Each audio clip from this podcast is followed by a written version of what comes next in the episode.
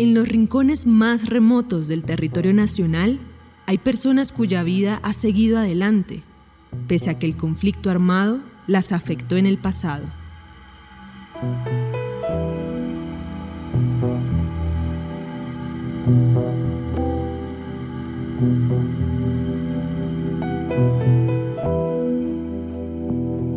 Yo solo tenía 12 años, apareció la organización, mejor dicho, la, la FARC. Entonces empezaron ya a llegar por ahí como de civil y hacer confianza con mis papás y ya mi papá terminó como, como haciéndole mandados a ellos y colaborándole, que haciéndole la comida y la otra. Y para resumir, ahí me fui como, como enamorando de, esa organización por el trato, porque siempre querían que uno aprendiera a seguir estudiando, que aprendiera algo, que siempre hubiera un orden. A los 13 años yo ingresé, ingresé a la SUAR y de ahí conmigo se fueron dos hermanos más, o sea, éramos tres y, siempre tuvimos, tuvimos en la organización durante 30 años y desafortunadamente en la organización perdió un hermano, perdió un hermano en el 2008, en combate perdió la, vida. Entonces ahí empecé como a fortalecerme un poco y ya empecé a ser como, como líder, porque yo terminé siendo miembro de Estado Mayor del Frente 19. La Coalición Internacional de Sitios de Conciencia y Javeriana Estéreo Bogotá presentan la serie radial 50 Vidas el capítulo de hoy, para la sociedad y todos nosotros.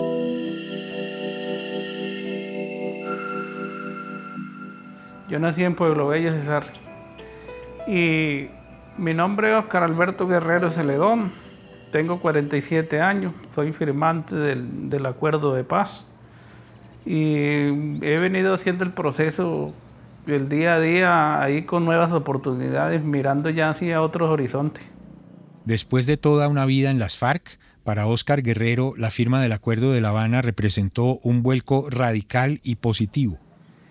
Primero empezamos como a esperar que el gobierno nos resolviera el, tema y nosotros dijimos, no señor, esto por aquí no es la cosa. O sea, el gobierno no nos va a resolver a nosotros. Este proceso de paz está muy lento, primero. Segundo, han llegado unos mandatarios que han dicho el proceso de paz hay que volverlos trizas.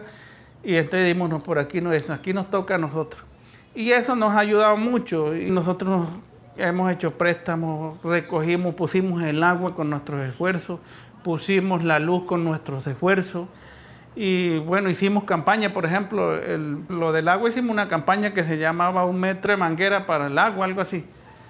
Y hicimos esa campaña y le llegábamos a todo el mundo y cualquiera nos daba a nosotros, que aquí hay 100 mil pesos para, esta campaña y así fortalecimos y así echamos esa agua, 9, kilómetros de ahí donde sacamos esa agua, o sea que serían 9 mil metros. Y eso nos tocó echarlo de manguera, la compramos con el apoyo de, de una Unión Europea que nos ayudó también. Y eso impactó en las comunidades, además porque nosotros le dimos a una comunidad ahí también que estaba escasa de eso y fuimos como dejando ese ejemplo y cuando digo impactó es que la gente fue como aprendiendo aquí hay que organizarse uno, aquí hay que hacer esfuerzo, aquí hay que sacrificarnos. En el caso mío empezamos a visionar de que había que hacer, conformar un taller de confesiones. ¿Cómo conformar ese taller de confesiones? Nosotros teníamos cuatro maquinitas allá en la guerra que construían uniformes y las carpas o las casas como llamábamos nosotros allá y nosotros nos las trajimos dijimos, bueno, vamos a aprovechar esto, en el proceso le ponemos el, valor agregado, reincorporación, por decir algo. Entonces dijimos, vamos a hacernos un taller de sastrería. Y así nos fuimos a, lo fuimos armando y resulta que ya venía el que miraba, ya venía la Unión Europea diciendo, bueno, esta gente hay que apoyarlo en esto y fuimos creciendo en ese taller de confesiones y empezamos ya a ponerle el valor agregado, ya no, no esas maquinitas viejas que hacían los uniformes, ahora hacen los uniformes, pero para los niños, para los que cocinan, para los restaurantes, empezamos ya incluso a hacer varios contratos con Cementos Vallenato, que es una empresa de cemento aquí en, La Paz, y bueno, y empezamos a como allá a decirle a la gente, mire, después de esto, mire cómo estamos tejiendo ahora. Le pusimos incluso eso, tejiéndole a la paz, y con ese valor agregado fuimos creciendo, tan así que tenemos un taller muy fortalecido.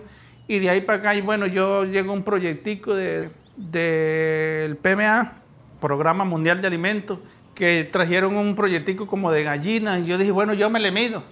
Yo me le mido y la compañera mía me dijo, bueno, yo también. Y llegó otro compañero y dijo, yo también. Y fuimos creciendo en eso, que aún todavía tenemos un, galpón de gallinas ponedoras. Y ya llevamos tres años en eso y no ha sido mal. O sea, le quiero decir, siempre hemos tenido nuestras ganancias, hemos ido trabajando eso. Teniendo, o sea, empezamos en el gobierno de entrada, nosotros nos dio 2.600.000 de entrada como para comprar las ropas y lo poquito, porque teníamos no solamente eran los uniformes y eso, ya para comprar la ropa civil, los zapatos y eso. Y entonces cogimos un poquito de eso y los otros lo juntamos y empezamos como a formar proyectos productivos colectivos.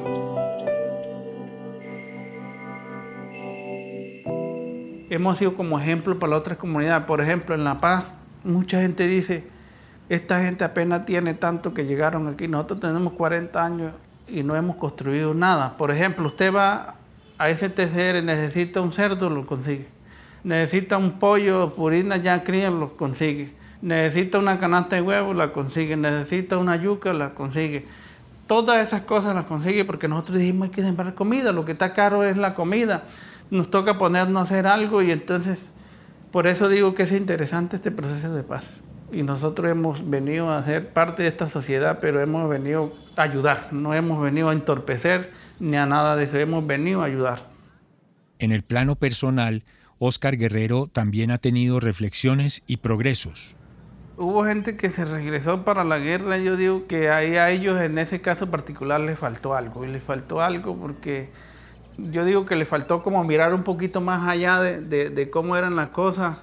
Yo creo que era más fácil continuar este proceso de paz que regresarse uno para atrás.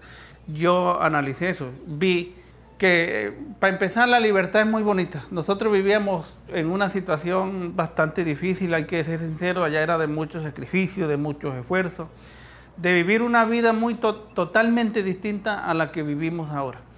Entonces yo, yo particularmente llegué, me puse a estudiar, ahorita hace como dos meses me gradué ya, y eso también le va como, como abriendo la mente a uno, entonces uno va visionando más allá. Ahorita ya voy a estudiar alguna, voy, hasta el momento no he escogido qué carrera voy a estudiar, pero estoy por escoger una carrera porque voy a seguir estudiando. Y así se han graduado, en, ahí en Tierra Grata ya estamos nosotros, se han graduado setenta y pico personas. Entonces eso también es fortalecimiento, diría yo, para la sociedad y para todos nosotros.